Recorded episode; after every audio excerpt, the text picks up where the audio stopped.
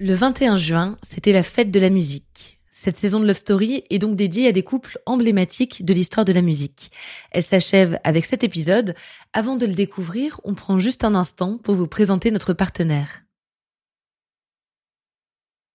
When you need mealtime inspiration, it's worth shopping Kroger, where you'll find over 30,000 mouthwatering choices that excite your inner foodie. And no matter what tasty choice you make, you'll enjoy our everyday low prices, plus extra ways to save, like digital coupons worth over $600 each week. You can also save up to $1 off per gallon at the pump with fuel points. More savings and more inspiring flavors make shopping Kroger worth it every time. Kroger, fresh for everyone. Fuel restrictions apply.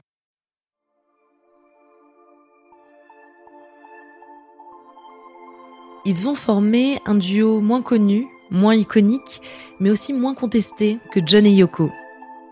Pourtant, l'histoire de Paul et Linda McCartney est tout aussi jolie et fusionnelle. Jusqu'à la mort de Linda, ils ont été inséparables, ils ont fait de la musique ensemble, ils ont été heureux.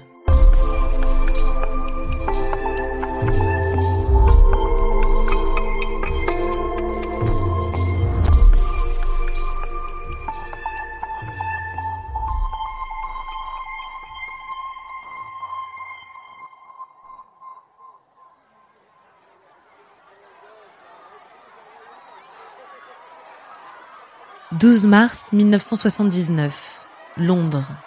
Un attroupement s'est formé devant la mairie du très chic quartier de Marylebone, au pied de Regent's Park. La foule s'épaissit de minute en minute. Il y a là des journalistes, des passants, des adolescentes à la mine déconfite. Tous ont le regard rivé sur la même fenêtre à l'étage du bâtiment. De cette fenêtre, quelques minutes auparavant, Paul McCartney et Linda Eastman ont salué la foule. Puis plus rien. L'attente est longue, la tension palpable. Puis ça y est, les voilà. Paul et Linda sortent de la mairie et face à la foule qui les entoure, ils s'embrassent. Ça y est, Paul McCartney, le dernier Beatles célibataire, s'est marié. Et cela provoque des torrents de larmes chez les jeunes filles présentes ce jour-là.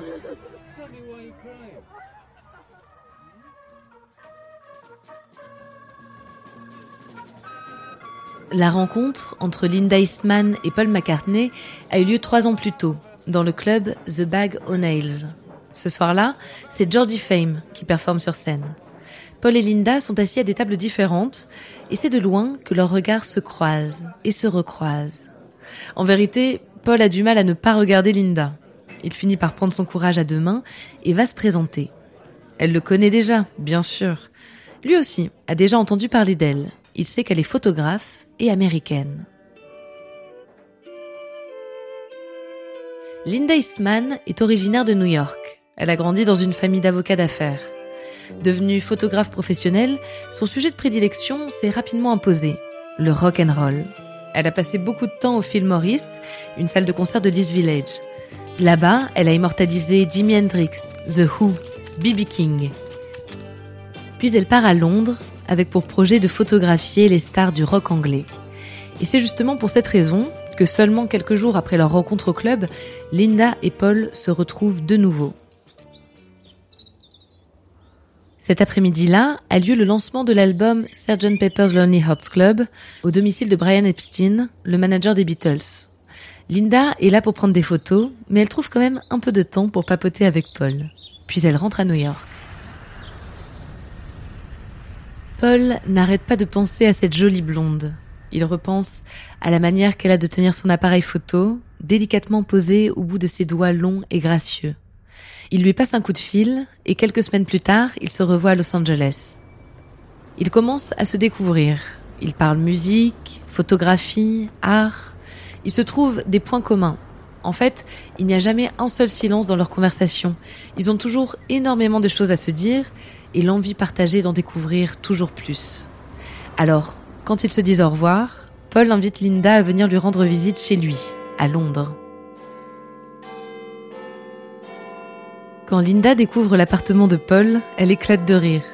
Il vit avec très peu de meubles et dans un foutoir notable. Le frigo est vide, le sol un peu sale. Le cliché de l'homme célibataire pas très mature malgré sa célébrité internationale.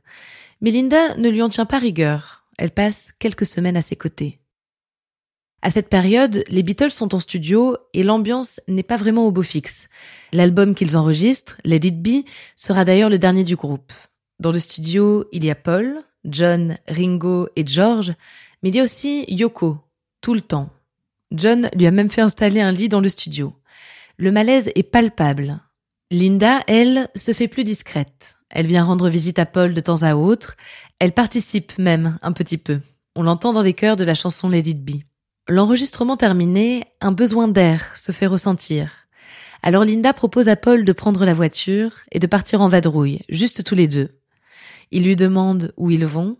Elle répond que ça n'a pas d'importance. Quand Paul et Linda se marient en 1969, ce n'est pas du goût de tous. Et je ne parle pas ici des ados prépubères un peu déçus. La presse, comme à son habitude, n'est pas tendre, ou plutôt carrément sexiste envers la jeune mariée. On la critique car elle est américaine et car elle est déjà mère d'une petite fille, Heather, que Paul va d'ailleurs adopter. Lors du mariage, Linda est enceinte. Elle accouche de Mary quelques mois plus tard. À cette période, les tensions au sein des Beatles s'intensifient et Paul décide de quitter le groupe. Avec Linda et les deux enfants, ils partent, direction l'Écosse. Là-bas, dans une petite maisonnette coupée de la civilisation, ils vivent plutôt modestement. Paul est riche, très riche, grâce aux Beatles, mais c'est un argent dont il n'a pas l'usage. Tout est gelé en attendant que les différends se règlent. Ils vivent alors sur les économies de Linda. Paul traverse une dépression. La séparation des Beatles l'affecte profondément. Il boit, il dort, c'est à peine s'il se lave. Mais Linda est là. Grâce à son soutien permanent, Paul parvient à entrevoir l'idée de composer de nouveau de la musique, de lancer sa nouvelle carrière. Et une chose est certaine, Linda y participera. Paul lui apprend la musique, le chant et les claviers. Dans le petit studio qu'ils ont aménagé dans leur maison écossaise, ils enregistrent ensemble le premier album solo de Paul qui s'intitule McCartney. Mais en 1971, l'année de naissance de Stella, leur deuxième fille, l'envie de retrouver le collectif se fait ressentir. Paul veut monter un nouveau groupe, il l'appelle Wings, et Linda en fait bien évidemment partie. Le groupe tournera pendant une bonne dizaine d'années sans que la complicité entre Linda et Paul ne faiblisse. En 1977, naît leur fils, James. Ensuite, Paul se concentrera sur sa carrière solo et Linda sur la sienne. Son premier album sortira en 1998 de manière posthume. Car Linda contracte un cancer et s'éteint à l'âge de 56 ans. Après sa mort, Paul ne cesse de mettre en valeur son œuvre photographique et musicale. Il ne tarit jamais d'éloges envers cette femme, la femme de sa vie. Celle qui l'a aidé à être lui, après les Beatles, quand il n'y croyait plus. Merci d'avoir écouté cet épisode de Love Story. C'était le dernier de cette saison spéciale musique. J'espère qu'elle vous a plu. Si c'est le cas, n'hésitez pas à le dire avec des étoiles et des commentaires sur votre plateforme d'écoute favorite. La semaine prochaine, on revient pour une nouvelle saison thématique de Love Story.